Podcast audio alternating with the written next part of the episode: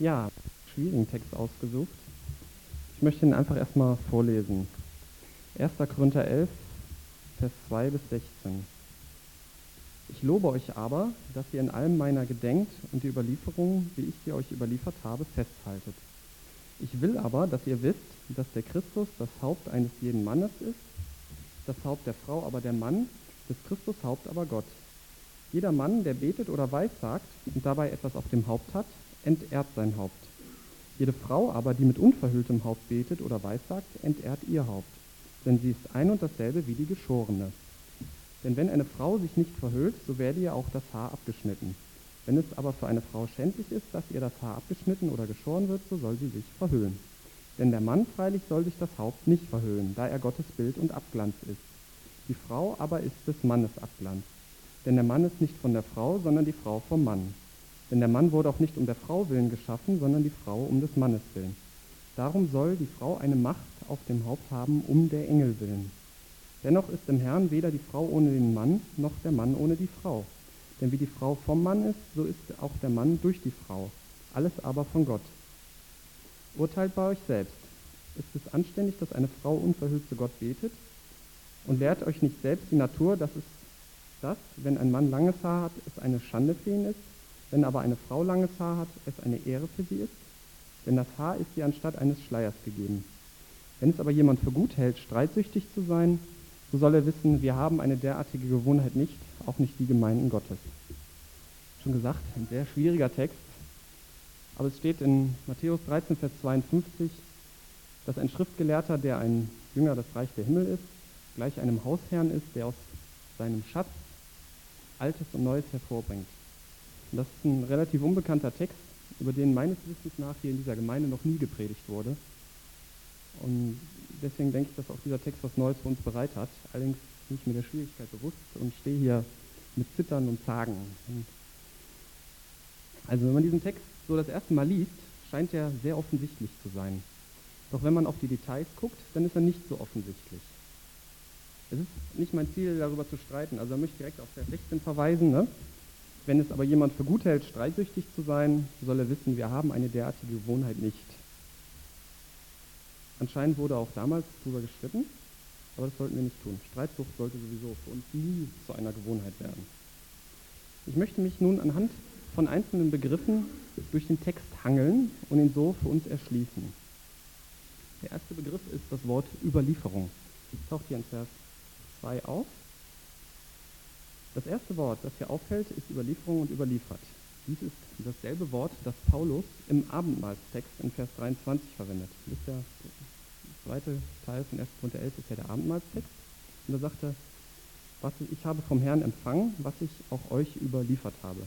Ich habe mal so, so eine Interlinearübersetzung, da stehen dann die ähm, griechischen Worte und darunter steht dann die deutsche Übersetzung. Da habe ich festgestellt, dass es dasselbe Wort ist, auch wenn ich es natürlich nicht aussprechen kann. Paulus stellt im ersten Vers seine besondere Aufgabe heraus. Er hat ja vieles vom Herrn persönlich empfangen, das dann ja Eingang in die Bibel gefunden hat. Die in Anführungsstrichen besseren Christen haben damals das, was Paulus überliefert hat, auch an dem, was von der Bibel schon da war, überprüft. In Apostelgeschichte 17, Vers 11 steht von einer Gemeinde, sie nahmen mit aller Bereitwilligkeit das Wort von Paulus auf und untersuchten täglich die Schriften, ob sich dies so verhielte. Und auch für uns sind die Briefe des Apostel Paulus natürlich verbindlich. Im Briefkopf des ersten Korintherbriefs steht sogar ganz besonders betont, an wen der Brief, bericht, wen der Brief gerichtet ist. Kapitel 1, Vers 2. An die Gemeinde Gottes, die in Korinth ist, den Geheiligten in Christus Jesus, den berufenen Heiligen, samt allen, die an jedem Ort den Namen unseres Herrn Jesus Christus anrufen, ihres und unseres Herrn. Man muss bedenken, dass auch damals schon völlig verschiedene Kulturkreise gab, ne? den griechischen, den jüdischen, das, da lagen ja Welten zwischen. Und der Brief kann daher auch nicht nur auf die damalige Zeit zugeschnitten sein, wie das wieder irgendwo mal behauptet wird. So bei uns hoffentlich nicht, habe ich ja nicht gehört über uns. Also das, was Paulus vom Herrn überliefert wurde, gilt damals wie heute für alle Kulturkreise. Das nächste Wort, das in diesem Text ins Auge fällt, ist das Wort Haupt. Vers 3 direkt taucht es dreimal auf. Ich will aber, dass ihr wisst, dass der Christus das Haupt eines jeden Mannes ist, das Haupt der Frau, aber der Mann des Christus Haupt, aber Gott. Also der Vers handelt hier von drei Häuptern und auf den ersten Blick freuen sich direkt alle Männer. Scheint ja so zu sein. Ganz unten sind die Frauen, dann die Männer, dann Jesus, dann Gott. Na, Hauptsache, man hat noch einen unter sich. Im Menschen, besonders im Mann, scheint es fest verankert zu sein, möglichst Leute unter sich haben zu wollen. In großen Betrieben und in Behörden ist es das Ziel vieler Leute, aufzusteigen, möglichst viele Untergebene zu bekommen. Und da die Untergebenen auch wieder Untergebene haben wollen, gibt es dann immer mehr Häuptlinge und immer weniger Indianer. Ne? Jeder will dann nur noch Chef sein, keiner will mehr arbeiten. Und deswegen droht auch manchen öffentlichen Kassen so der Personalkollaps. Weil es gibt dann immer mehr mittlere Verwaltungsfachangestellte, die dann, naja, ich habe das in den Zeitungen ja schon mal mitgekriegt, dass das ein echtes Problem langsam wird. Und in der Ehe lief es ein paar tausend Jahren genauso. Egal wie unbedeutend die Stellung eines Mannes war, zu Hause hat er noch eine Frau, die unter ihm stand. Die parieren musste, sonst gab es Ärger. So klasse, ne? Deswegen ist die Botschaft dieses Verses zuerst an den Mann gerichtet. Du Mann hast ein Haupt über dir. Und dieses Haupt wollen wir zuerst mal betrachten. Dieses Haupt, Jesus Christus, hat uns freiwillig erwählt, uns geliebt und sich für uns bis in den Tod hingegeben. Sich diesem Haupt unterzuordnen, von Jesus zu lernen und ihm ähnlich zu werden, ist die Bedingung, um selber als Mann ein Haupt zu werden, dem sich eine Frau unterordnen kann. Deswegen ist hier zuerst der Mann angesprochen.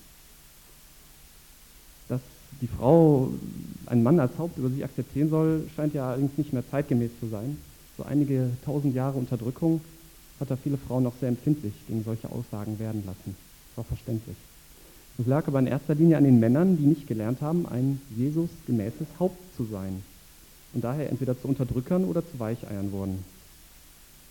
Man darf sich die Unterordnung der Frau unter ihrem Mann auch nicht irgendwie so als klare Struktur vorstellen, so, dass die Frau gar nicht widersprechen darf oder dass sie täglich Kerzen vor ein Foto ihres Mannes stellt oder so. So ist es natürlich nicht gemeint. In einer Ehe, wo man sich liebt und sich vertraut, bespricht man eh alles Wichtige zusammen und wird auch fast alles gemeinsam entscheiden. Ich denke, der Mann sollte fähig sein, in letzter Konsequenz in wichtigen Dingen die Verantwortung zu übernehmen. Die Frau muss sich bei ihm absolut sicher fühlen und er muss ihr Geborgenheit geben. In diesem praktischen Alltag zu realisieren, das ist sicherlich ein lebenslanger Lernprozess und ich habe ja dann noch 50, 60, 70 Jahre vor mir. Bin mal gespannt. Vielleicht auch 80 Jahre, das werde ich 110, kann ja sein.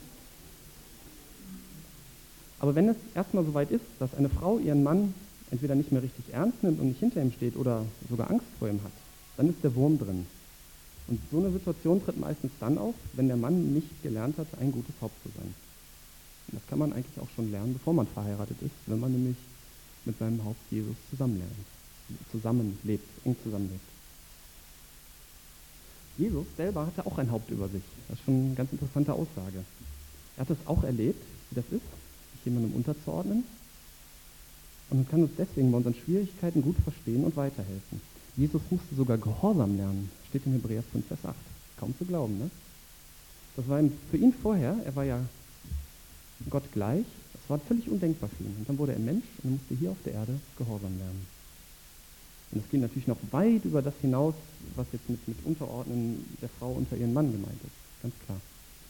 Und deswegen gilt, überall, wo wir uns unterordnen müssen, egal ob dem Herrn Jesus gegenüber, in der Familie, manchmal muss ja auch der Mann wenn, anerkennen, oder oft, meistens muss der Mann ja anerkennen, dass die Frau Recht hat, und das ist ja auch eine Form der Unterordnung. Oder aber auch im Beruf oder im Umgang mit Behörden oder sonst irgendwo. Das ganze Leben besteht ja irgendwie aus Unterordnen. Der Herr Jesus weiß, wie das ist. Er kennt alle diese Schwierigkeiten. Er musste das auch lernen. Und er kann uns dabei weiterhelfen. Ganz wichtig. Ja, so jetzt kommen die schwierigen Stellen, Vers 4 bis 12. Ich möchte ihn nochmal lesen, verhüllt und unverhüllt. Jeder Mann, der weiß, betet oder weissagt und dabei etwas auf dem Haupt hat, entehrt sein Haupt. Jede Frau aber, die mit unverhülltem Haupt betet oder weissagt, entehrt ihr Haupt, denn sie ist ein und dasselbe wie die Geschorene. Denn wenn eine Frau sich nicht verhüllt, so werde ihr auch das Haar abgeschnitten. Wenn es aber für eine Frau schändlich ist, dass ihr das Haar abgeschnitten oder geschoren wird, so soll sie sich verhüllen. Denn der Mann freilich soll sich das Haupt nicht verhüllen, da er Gottes Bild und Abglanz ist. Die Frau aber ist des Mannes Abglanz. Denn der Mann ist nicht von der Frau, sondern die Frau vom Mann. Denn der Mann wurde auch nicht um der Frau willen geschaffen, sondern die Frau um des Mannes willen. Darum soll die Frau eine Macht auf dem Haupt haben, um der Engel willen. Dennoch ist im Herrn weder die Frau ohne den Mann noch der Mann ohne die Frau. Denn wie die Frau vom Mann ist, so ist auch der Mann durch die Frau. Alles aber von Gott. Zuallererst muss man hier feststellen, dass dieser Text sich auf unser Hiersein auf der Erde bezieht. Das ist ganz einfach. Im Himmel wird nämlich nicht mehr gebetet und geweissagt. Können wir Jesus von Angesicht zu Angesicht anschauen und direkt mit ihm reden. Weiterhin interessant ist, dass Vers 4 und 5, da mit dem verhüllt und unverhüllt, dass das keine örtlichen Traditionen sind, die jetzt Paulus, okay, habe das schon immer so gemacht, dann mach das weiter so. Im griechischen Kulturkreis war es nämlich nicht üblich, dass jemand beim Gebet bedeckt, während dagegen im jüdischen Kulturkreis Männer und Frauen sich beim Beten bedecken. Ich habe das vielleicht schon mal gesehen, wenn ihr mal eine Synagoge besucht habt oder im Fernsehen, dass die Männer dann auch immer so ein, so ein Käppi aufhaben, wenn sie beten. Äh, gibt es auch bestimmt einen Fachausdruck für, den ich nicht weiß. Paulus bricht hier also mit den Traditionen und führt etwas Neues ein, was ihm vom Herrn überliefert worden ist. In dem Abschnitt wird auch wieder das Wort Haupt verwendet, allerdings einerseits für das geistliche Haupt und andererseits für den eigenen Kopf. Das kann etwas verwirrend sein, aber der Zusammenhang macht, denke ich, schon klar, was gemeint ist. Also die Frau soll sicherlich nicht ihren Mann in eine große Tüte packen, wenn sie betet. Das ist sicher nicht gemeint. Verhüllen und bedecken scheint in diesem Abschnitt auch dasselbe zu meinen. Und einerseits ist die Rede davon, dass der Mann nichts auf dem Kopf haben soll, andererseits soll er sich nicht verhüllen. Und auch die Frau soll was auf dem Kopf haben oder sich verhüllen. Also scheint das das Gleiche gemeint zu sein. Dieses Verhüllen und Nichtverhüllen ist eine äußerliche symbolische Handlung. Und man sollte immer versuchen, den Sinn von so etwas zu verstehen. Rituale, die man schon immer so gemacht hat oder die man macht, weil andere es auch machen, die helfen natürlich kein Stück weiter. Spreche ich eigentlich zu schnell oder? Ja, genau, okay. Ich will mal einen Versuch der Erklärung machen. Ich hoffe ja, dass ihr alle da Bibel in der Hand habt und mitlest. Ich bin ja nicht unfehlbar, werde ich auch nie sein, will ich auch nie sein. Die eigentliche Begründung für diese Handlung steht in Vers 10. Um der Engel willen. Diese Engel, von denen hier die Rede ist, die gibt es sicherlich heute noch genauso wie damals. Und von daher gilt diese Begründung immer noch genauso. Und dazu muss man wissen, dass die Engel sehr interessierte Zuschauer von dem sind, was sich hier abspielt. Auch jetzt zum Beispiel von diesem Gottesdienst. Zum Beispiel bezeugt Paulus in 1 Timotheus 5, Vers 21, er bezeugt etwas vor Gott, sowohl vor Menschen als auch Engeln. In Petrus 1, Vers 12 steht, dass Engel an den Dingen des Evangeliums und des Heiligen Geistes sehr interessiert sind und damit auch daran, wie das Evangelium hier auf Erden verwirklicht wird. Warum sind Engel daran interessiert? Zum einen werden sie von Gott, Hebräer 1, Vers 14, als dienstbare Geister für die eingesetzt, die das Heil erben werden. Also für alle, die wirklich zu Jesus gehören. Also es hat, so wie man sich das auch vorstellt, jeder wiedergeborene Christ hat vielleicht nicht unbedingt einen Schutzengel, aber Gott bestellt Engel für die, damit die auf ihn aufpassen. Manche einem klingt das ein bisschen komisch, aber es ist tatsächlich so. Also man hat nicht unbedingt einen, wie das da in der albernen Provinzialwerbung, das ist doch Quatsch. Aber sind, Gott bestellt Engel, die auf uns aufpassen. Dann, die zweite Sache ist, zum anderen interessieren sie sich für uns, weil wir sie richten werden. In 1. Korinther 6, Vers 3 steht, wisst ihr nicht, dass wir über Engel richten werden? Und dieses Zeichen des Verhöhens und Nichtverhöhens scheint nun wegen der Engel eingesetzt zu sein. Vielleicht, vielleicht können Engel keine Gedanken lesen, so dass sie so ein äußerliches Zeichen brauchen, das weiß ich nicht. Aber was können Engel daraus erkennen?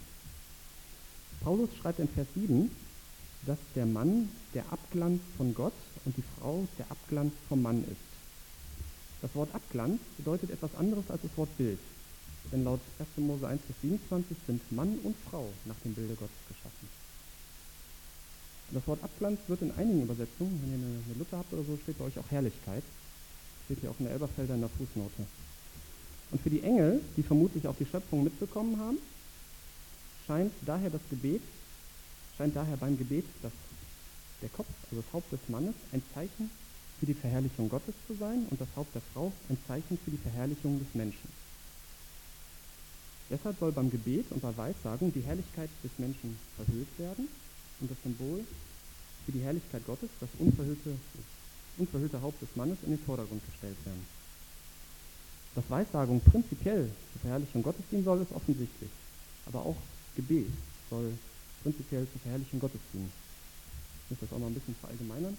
In 1. Petrus 5, Vers 6 und 7 steht, dass wir uns vor Gott demütigen sollen und ihn damit erhöhen und verherrlichen, indem wir unsere Sorgen auf Gott werfen. Wenn wir ihm voll vertrauen, ihm alles hinlegen, ohne Vorbedingung ihn hören und ihm gehorchen wollen, dann wird Gott in größter Weise beim Gebet verherrlicht. Das ist natürlich immens wichtiger als eine symbolische Handlung, ganz klar. Ohne damit jetzt diese symbolische Handlung runtersetzen zu wollen. Also ihr habt schon öfter gemerkt, dass ich so Worte wie scheint und könnte benutze. Also ich stehe hier auch nur, das nochmal betonen, als fehlbarer Mensch, der hier nur die Oberfläche angekratzt hat. Und ich hoffe, dass ihr selbst anhand der Bibel so die Gedankengänge verfolgt und nachprüft. Betonen möchte ich noch, dass es bei diesem Text nicht um einen möglichen Wertunterschied geht zwischen Mann und Frau. In Jesus gibt es keinen Unterschied zwischen Mann und Frau. Das steht in Galater 3, Vers 28. Und daher gibt es im Herrn auch keine Rangfolge. Vers 11 und 12 steht ja, dennoch ist im Herrn weder die Frau ohne den Mann, noch der Mann ohne die Frau. Denn wie die Frau vom Mann ist, so ist auch der Mann durch die Frau, alles aber von Gott. Keiner von beiden ist wichtiger. Gott zieht keinen vor. Das ist eine ganz wichtige Sache. Ja, die nächste spannende Frage ist die Länge der Haare. Ich lese die Verse dazu nochmal vor. Jeder Mann, der betet oder weissagt und dabei etwas auf dem Haupt hat, entehrt sein Haupt. Jede Frau, die mit unverhülltem Haupt betet oder weissagt, entehrt ihr Haupt, denn sie ist ein und dasselbe wie die Geschorene. Denn wenn eine Frau sich nicht verhüllt, so werde ihr auch das Haar abgeschnitten. Wenn es für eine Frau schändlich ist, dass ihr das Haar abgeschnitten oder geschoren wird, so soll sie sich verhüllen. Vers 13 und 15. Urteilt bei euch selbst. Es ist anständig, dass eine Frau unverhüllt zu Gott betet. Lehrt euch nicht selbst die Natur, dass wenn ein Mann langes Haar hat, es eine Schande für ihn ist, wenn aber eine Frau langes Haar hat, es eine Ehre für sie ist. Denn das Haar ist ihr anstatt eines Schleiers gegeben.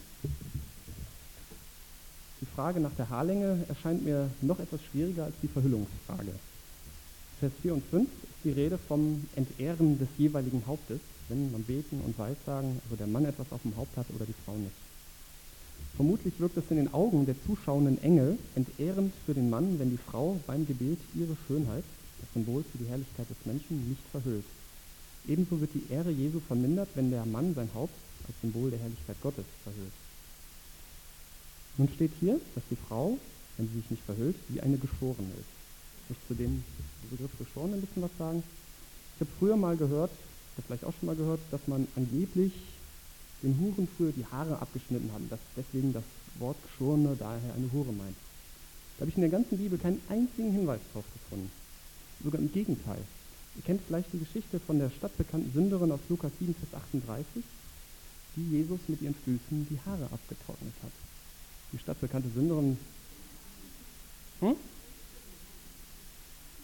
Ja, mit ihren Haaren die Füße. Achso, steht ja auch, doch. Ja, ja, mit ihren Haaren. Ja, ja, okay. Die stadtbekannte Sünderin, die war, denke ich schon, mit Sicherheit eine Hure. Also, was ist sonst eine stadtbekannte Sünderin? Und wenn sie kurz geschoren gewesen wäre, dann hätte sie mit ihren Füßen nicht, äh, hätte mit ihren Haaren nicht seine Füße abtrocknen können.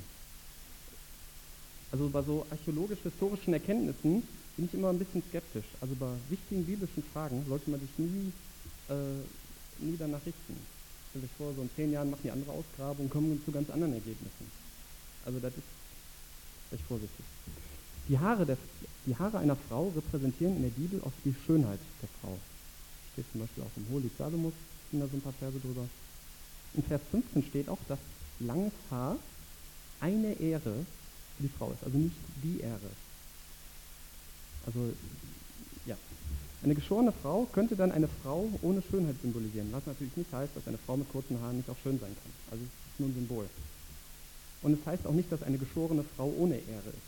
Wenn ich zum Beispiel nicht die Ehre erwiesen bekomme, beim Bundespräsidenten eingeladen zu werden, bin ich trotzdem nicht ohne Ehre. Der Vers 6 könnte dann bedeuten, dass eine Frau, die ihre Schönheit, die Herrlichkeit des Menschen, an der falschen Stelle, nämlich beim Gebet oder bei der Weissagung darstellt, dann ihre Schönheit ganz ablegen soll. Das ist übrigens etwas, was auch ganz allgemein gilt. Wenn wir unsere Größe, unsere Größe in der Gegenwart Gottes herausstellen und uns nicht vor ihm demütigen, wie das auch von, was ich schon beschrieben habe, dann wird unser geistliches Leben zugrunde gehen und damit wird unser alltägliches Leben viel von seiner Schönheit verlieren. Also ist im Prinzip das Allgemeinbild. Langes Haar kann aber nicht die Kopfbedeckung ersetzen. In Vers 15 steht ja, dass das Haar ihr anstatt eines Schleiers gegeben ist. Wenn, man mit diesem Schleier, wenn mit diesem Schleier die Verhüllung gemeint wäre, dann könnte man Vers 6 so lesen. Wenn, wenn, wenn eine Frau sich nicht verhüllt, also wenn eine Frau keine langen Haare hat, dann werde ihr auch das Haar abgeschnitten. Das ist mit Sicherheit ähm, Unsinn. Ein Prediger meinte einmal, dass das Wort Schleier eigentlich Umwurf bedeutet. Also so, und dass dieser Umwurf als Rahmen für die Schönheit des weiblichen Gesichtes dienen soll. Ich kann kein Griechisch, weiß daher nicht, ob es stimmt, aber es klingt aber irgendwie nett. Ja, kommen wir zu dem letzten Punkt. Vers 13 bis 15, urteilt selbst. Urteilt bei euch selbst. Ist es anständig, dass eine Frau unverhüllt zu Gott bietet? Und lehrt euch nicht selbst die Natur, dass wenn ein Mann langes Haar hat, es eine Schande für ihn ist, wenn aber eine Frau langes Haar hat, es eine Ehre für sie ist? denn das Haar ist ihr anstatt eines Schleiers gegeben. Interessant ist, dass Paulus seine Leser auffordert, selbst zu urteilen. Er argumentiert mit Anstand und Natur. Und ich denke, so ein Urteil sollte nicht vom Gefühl her, sondern nach Beschäftigung mit dem Text gefällt werden. Dieses Selbsturteilen und auch der Vers 16, wo also der Streitsucht eine Absage erteilt wird, deutet darauf hin, dass diese Verhüllungsfrage nicht von der Gemeinde für alle verbindlich geklärt werden soll, sondern dass jeder Einzelne vom Wort her ein, Urte ein eigenes Urteil bilden soll. Vielleicht stehen manch einem innerlich schon hier die Haare zu Berge, wenn er diesen Bibeltext hört oder wenn er so hört, was ich hier sage.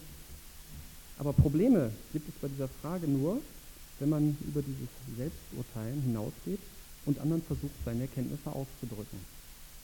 So, das denke ich auch wichtig. Sehr schwierig scheint für mich die Frage, ob nicht die Natur lehrt, dass lange Haare beim Mann schändlich sind. Also meine Mutter ist da fest davon überzeugt, dass meine Haare schon viel zu lang wären, dass ich zum Friseur gehen sollte. Ich kenne andere Leute, die denken sicherlich, dass meine Haare viel zu kurz sind. Und sicherlich lehrt die Natur den meisten Männern, dass es irgendwann mit den langen Haaren nicht mehr geht, weil sie nicht alle ausfallen. Und hier ist sicherlich auch nicht das Zentimetermaß die Lösung, sodass dass jetzt einer am Ausgang hinstellt und misst so, unter 20 cm ist kurz, ab 20 cm ist lang. Und es ist sicherlich auch nicht richtig, dass die Männer sich jetzt alle Glatzen schneiden lassen und die Männer alle und die Frauen alle Haare bis zum Po tragen. Denn nach dem Motto, nicht mehr garantiert richtig, ne? die garantiert lange und die Männer haben garantiert kurze Haare. Aber es geht nicht darum, irgendwelche Regeln blind einzuhalten. So haben die Pharisäer das nicht gemacht. Sondern es geht darum zu verstehen, was Gott uns sagen will und warum wir vielleicht dieses oder jene einhalten sollen.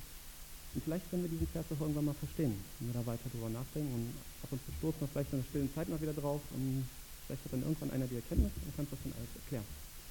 Ich bin davon überzeugt, dass auch dieser Vers seinen Sinn hat, auch wenn ich ihn jetzt vielleicht noch nicht so ganz verstehe. So, Zusammenfassung. Ich möchte die Sachen für den Alltag nochmal kurz zusammenfassen. Überlieferung. Was Paulus überliefert hat und davon in die Bibel gekommen ist, ist auch für uns heute verbindlich. Ganz klar. Haupt. Lernen wir als Männer ein Jesus gemäßes Haupt zu sein in einer Familie zu sein, indem wir von unserem Haupt lernen. Unterordnen.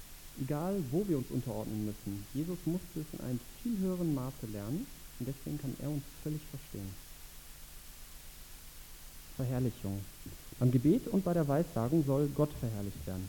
Lasst uns ihm alles übergeben, alle Sorgen, Freuden, alles Leid und so weiter. Er wird uns helfen. Das ist die richtige Form der Demut. Schönheit. Vor Gott sind nicht unsere Schönheit, unsere Leistung, Fähigkeiten wichtig. Er durchschaut unsere Masken und Fassaden und sieht unsere Schwachheit. Steht auch im 2. Korinther 12, Vers 9, dass Gottes Kraft in den Schwachen mächtig ist. Und Urteil selbst.